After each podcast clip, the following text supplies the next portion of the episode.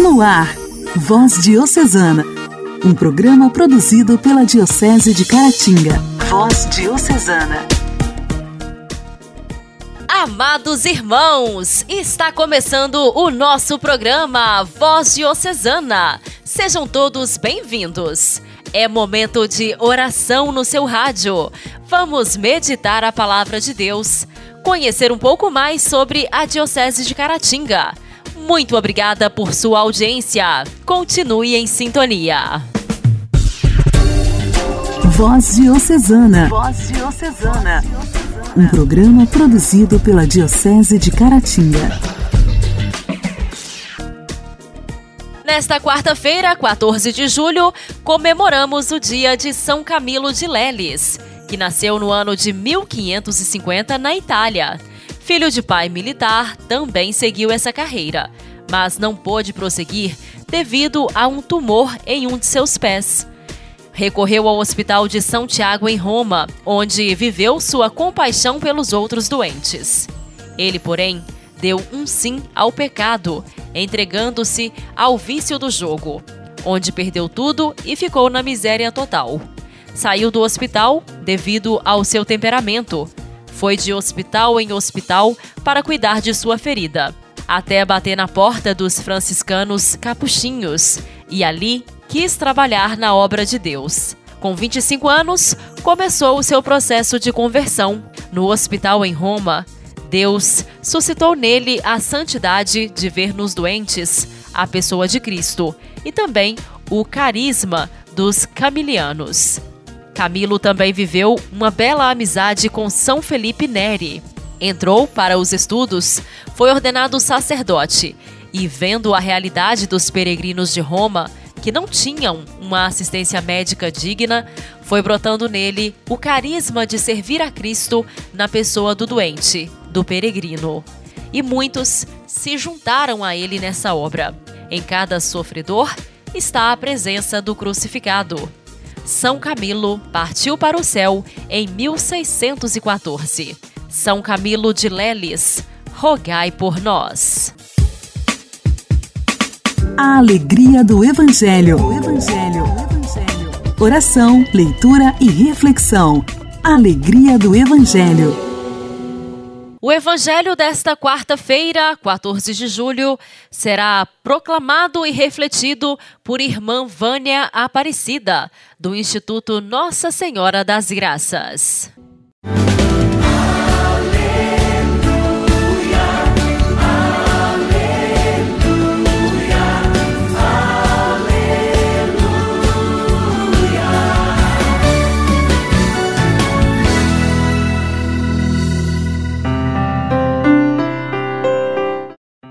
O Senhor esteja conosco, Ele está no meio de nós.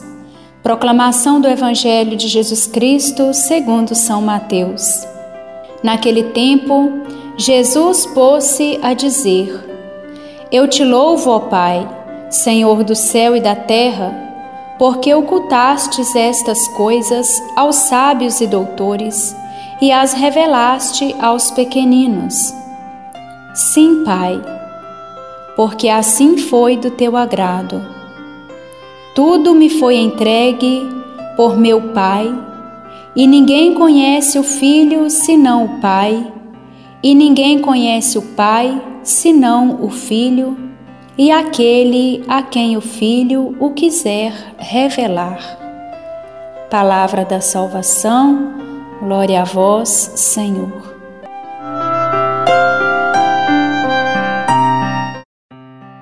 Meus irmãos e minhas irmãs, este pequeno trecho do Evangelho de São Mateus é de grande riqueza para nós.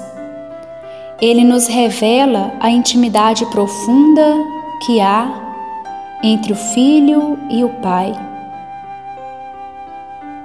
Jesus bendiz o Pai por esconder a sua verdade aos sábios e entendidos e as revelar aos pequeninos. Mas que sabedoria é essa, escondida aos olhos dos sábios, dos doutores e revelada aos pequeninos? Esta sabedoria é a graça divina que age em cada um de nós. Esta sabedoria é a própria intimidade do Pai com o Filho, é o Verbo encarnado que desceu até nós para nos resgatar. Meus irmãos e minhas irmãs, Deus jamais quer ocultar-nos a sua salvação. Mas, para quem é muito sábio, quem é cheio de grandeza no coração, quem se acha dono da verdade, não consegue enxergar a verdade trazida por Deus. Quem é muito cheio de si não consegue ter o olhar puro, o olhar simples, capaz de compreender a graça que Deus nos concede através de seu Filho Jesus Cristo. Jesus veio nos revelar a face de Deus. Uma face de um Deus guerreiro, de um Deus que é rei, poderoso? Não. Jesus veio nos revelar o rosto de um Deus simples, de um Deus que se faz pequeno, que se faz um de nós, que assume a nossa natureza humana em tudo, de menos no pecado. O próprio Filho de Deus nasceu numa manjedoura e não em um palácio.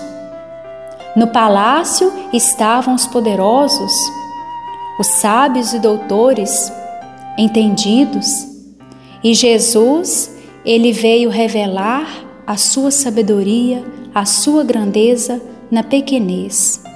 Aos humildes, estes são os primeiros portadores da boa notícia trazida pelo Evangelho. Assim, meus irmãos e minhas irmãs, estejamos atentos, porque Deus se revela a cada um de nós nas pequenas coisas do dia a dia, nas coisas mais simples, no amor da nossa família, dos nossos amigos, no sorriso de uma criança, no rosto dos pobres. Jesus, ele se revela a nós. Estejamos com o coração simples, abertos, prontos para acolher essa graça. Porque para um coração soberbo, essa graça permanece oculta.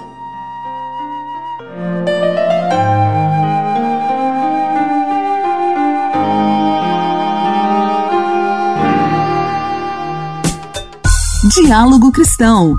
Temas atuais à luz da fé. Diálogo Cristão.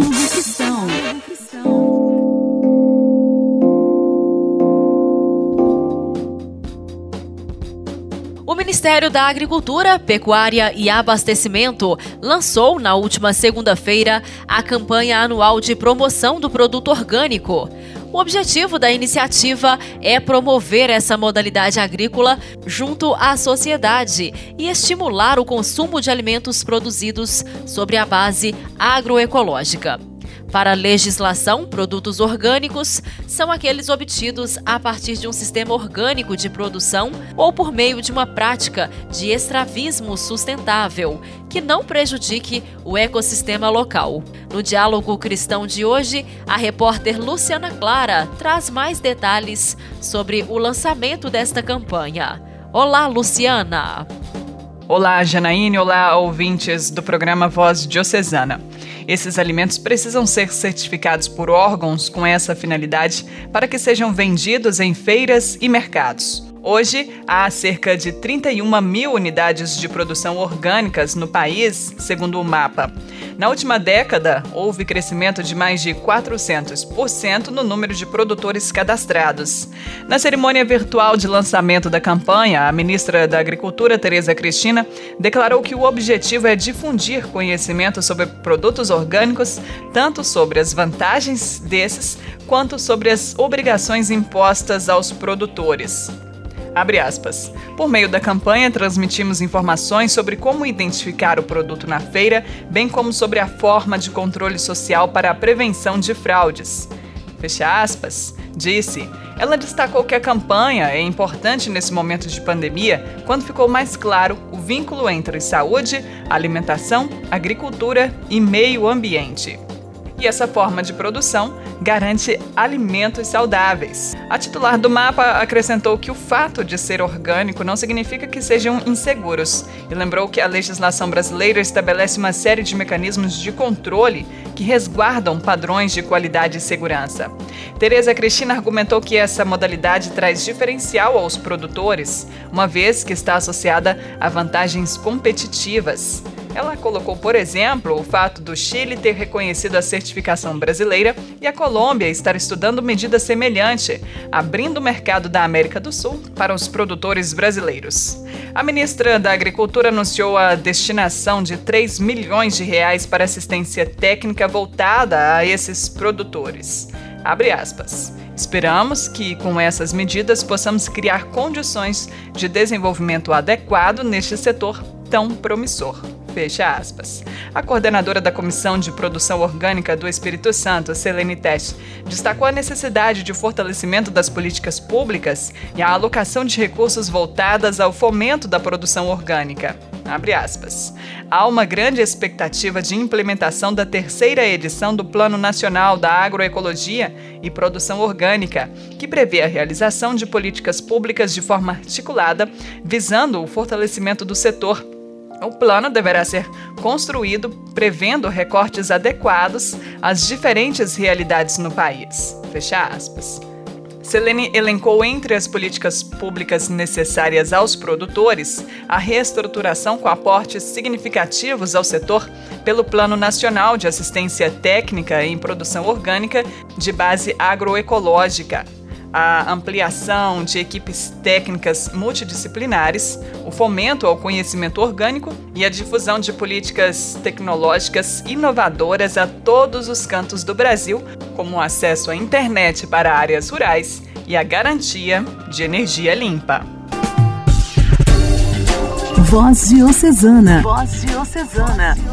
Amados ouvintes, agradecendo sempre a você pela companhia. Segue o programa Voz Diocesana. Vamos ouvir agora uma linda canção de Padre Zezinho. A decisão é tua.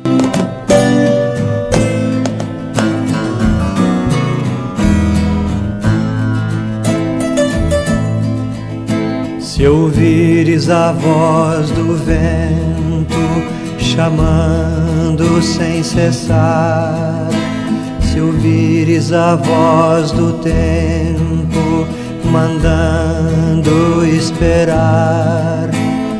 A decisão é tua, a decisão é tua. São muitos os convidados, são muitos os convidados, quase ninguém tem tempo quase ninguém tem tempo. Se ouvires a voz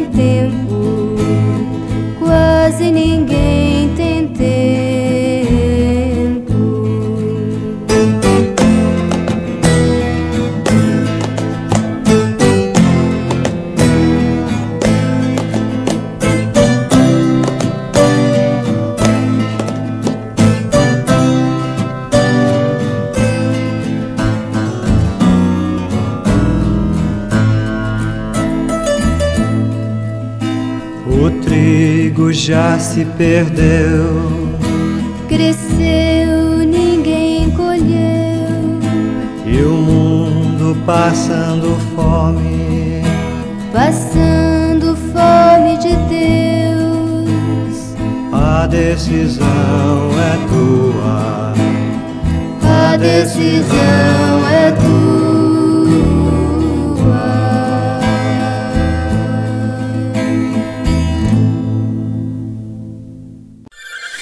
Igreja, Igreja em Ação. Formação, CNBB, notícias, Vaticano, diocese, não paróquia, troco a minha Igreja fé. em Ação. Igreja em Ação. A Conferência Nacional dos Bispos do Brasil, CNBB, vai promover uma semana de celebrações para marcar o primeiro Dia Mundial dos Avós e dos Idosos. Serão eventos online, programa de rádio e uma missa dedicada às pessoas idosas. O primeiro Dia Mundial dos Avós e dos Idosos foi convocado pelo Papa Francisco para o próximo dia 25 de julho. No Igreja em Ação de hoje, Bruno Feitosa fala pra gente mais sobre essa série de eventos, uma iniciativa conjunta das comissões episcopais para a vida e a família e para a juventude da CNBB e as pastorais familiar, juvenil e da pessoa idosa. Entre os dias 19 e 25 de julho, a CNBB vai promover uma semana de celebrações para marcar o primeiro Dia Mundial dos Avós e dos Idosos. Além da Santa Missa dedicada às pessoas idosas, estão sendo preparados eventos online e um programa de rádio. A proposta dessa semana celebrativa é destacar a importância e a valorização dos idosos na Igreja Católica. A série de eventos é uma iniciativa conjunta das comissões para a vida e a família e para a juventude da CNBB, as pastorais familiar, juvenil e da pessoa idosa. As lives vão ser transmitidas pelos canais da CNBB, da Pastoral Familiar e da Pessoa Idosa no YouTube. O primeiro Dia Mundial dos Avós e dos Idosos foi convocado pelo Papa Francisco para o próximo dia 25 de julho. Francisco instituiu a comemoração que deve ser celebrada todo ano no último domingo de julho, próximo ao dia de Santana e São Joaquim, os avós de Jesus. Nossa história, nossa história. Curiosidades e fatos que marcaram nossa diocese. Nossa história. Nessa semana, no quadro Nossa História, a gente continua ouvindo um pouco mais sobre a história do servo de Deus, Padre Júlio Maria de Lombardi, através dos relatos de Padre Heleno, sacramentino de Nossa Senhora. No programa de hoje, ele nos fala um pouco das dificuldades enfrentadas por Padre Júlio. Especialmente após a morte de Dom Carloto, houveram muitas denúncias e ataques por parte de membros que desertaram da congregação. Caríssimos ouvintes da Voz Diocesana, naturalmente que a vida do servo de Deus, Padre Júlio Maria de Lombardi, não foi somente de êxitos, de contentamentos, de alegrias, mas momentos também difíceis, né, de perseguição, de, de calúnias, de difamação. O biógrafo do Padre Júlio Maria, Dom Antônio Afonso de Miranda, ele deixa escrito que desaparecido o grande amparo da congregação, esta passou a ter ainda horas mais amargas de provações e verdadeiras ameaças. Providência foi que Dom Carloto desaparecesse somente quando o instituto já se achava mais ou menos estabilizado e contando o aparato material a par da vida espiritual que sempre teve. Então ele fala que os anos de 1933 e 1934 aquele que precedeu a este que seguia a morte do bispo fundador, foram anos áureos né, para o seminário de Manhumirim.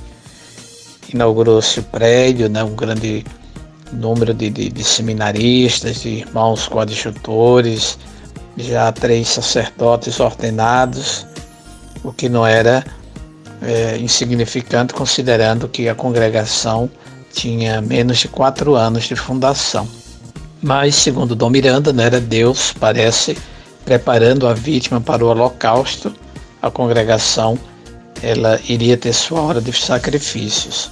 Então, com a morte de Dom Carloto, choveram de todos os lados denúncias e ataques ao fundador e à sua obra.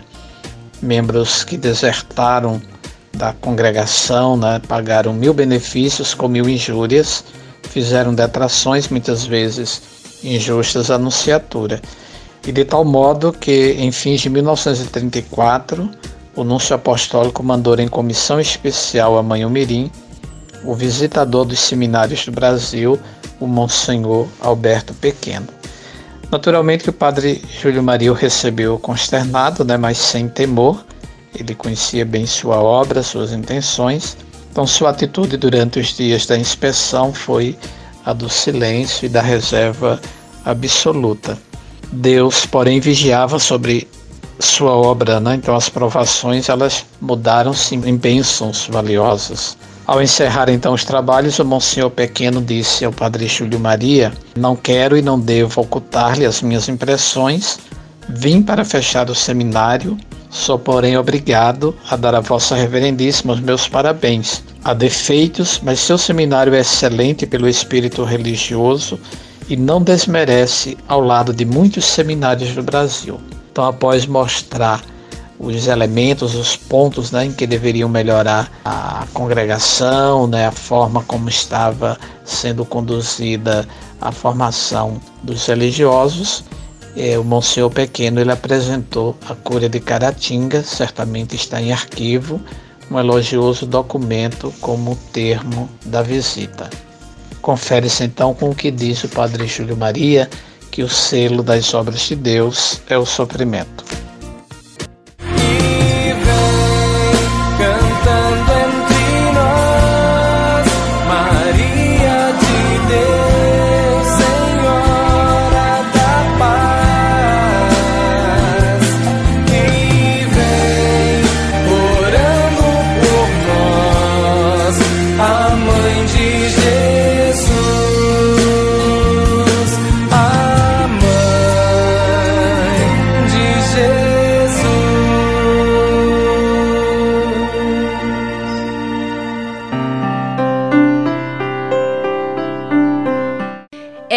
Essencial aprendermos a olhar para o outro com mais respeito e reconhecer o seu valor. Por isso, é importante ser abrigo para as pessoas que precisam da nossa ajuda. Você tem praticado esse ato de humildade e amor? Acolha sempre quem puder e quando precisar. As pessoas se lembrarão do seu cuidado. É incrível quando encontramos alguém que nos ouve, nos ama e acolhe exatamente como somos, não é mesmo? Que o acolhimento não seja seletivo, mas para todas as pessoas, independente da idade ou classe social. Não há amor sem acolhimento, não há respeito sem acolhimento e não há esperança sem acolhimento. Está na hora do nosso momento de espiritualidade Hoje, no nosso Intimidade com Deus, Padre Elias Garcia irá meditar um pouco, especialmente sobre o amor e acolhimento. Orar costuma fazer bem. Intimidade com Deus. Esse é o segredo. Intimidade com Deus. Com Padre Elias Garcia. Elias Garcia. Costuma fazer bem. Olá, querido ouvinte, nós vamos dar continuidade à nossa meditação para um crescimento espiritual. Amar do modo de Jesus implica uma mudança em todo o nosso modo de nos relacionarmos com as pessoas, respeitar as diferenças, não fazer distinção de pessoas, colocar-se no lugar do outro, sentir a sua dor, compreender as suas limitações. E, sobretudo, ter atitude de humildade.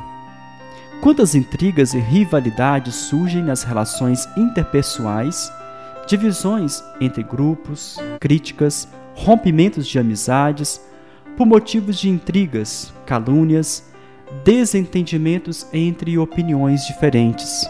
A experiência do amor é fundamental na vida cristã. O que podemos fazer, cada um de nós, para melhorar um pouco a convivência social tão prejudicada entre nós? talvez devamos começar por não tor tornar a vida de ninguém mais difícil do que já é. Esforçar-nos para que, pelo menos entre nós, a vida seja mais humana e suportável. Não envenenar o ambiente com a nossa amargura. Criar ao nosso redor relações diferentes, feitas de confiança, de bondade e cordialidade. Precisamos, entre nós, de pessoas que saibam acolher e amar. Quando acolhemos alguém, nós o estamos libertando da solidão e infundindo nele forças para viver.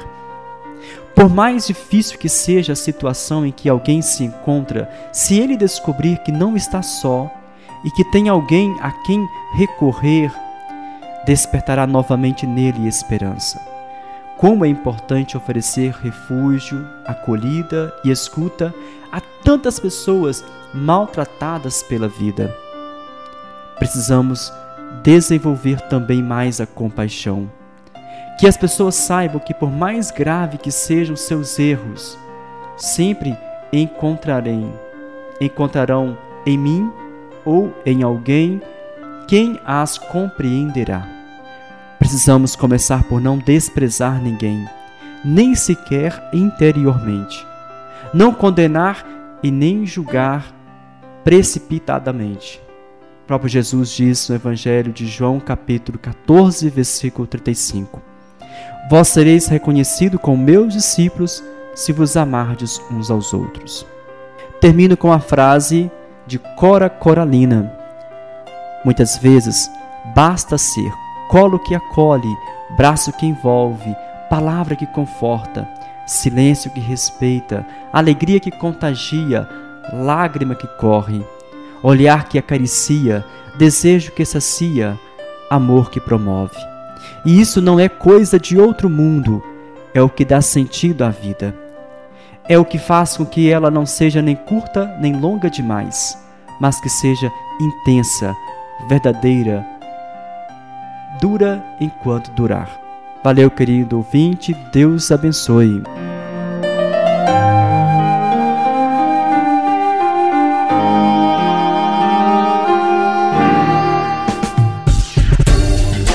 Voz Diocesana. Voz Diocesana.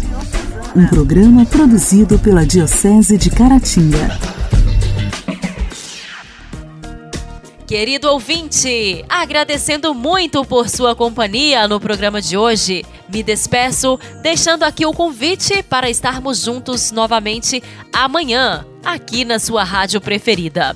Desejo para você um lindo dia, uma fé incansável, pensamentos de paz e que Deus abençoe suas decisões e te livre de todo o mal. Um forte abraço! Você ouviu Voz Diocesana, um programa da Diocese de Caratinga. Voz Diocesana.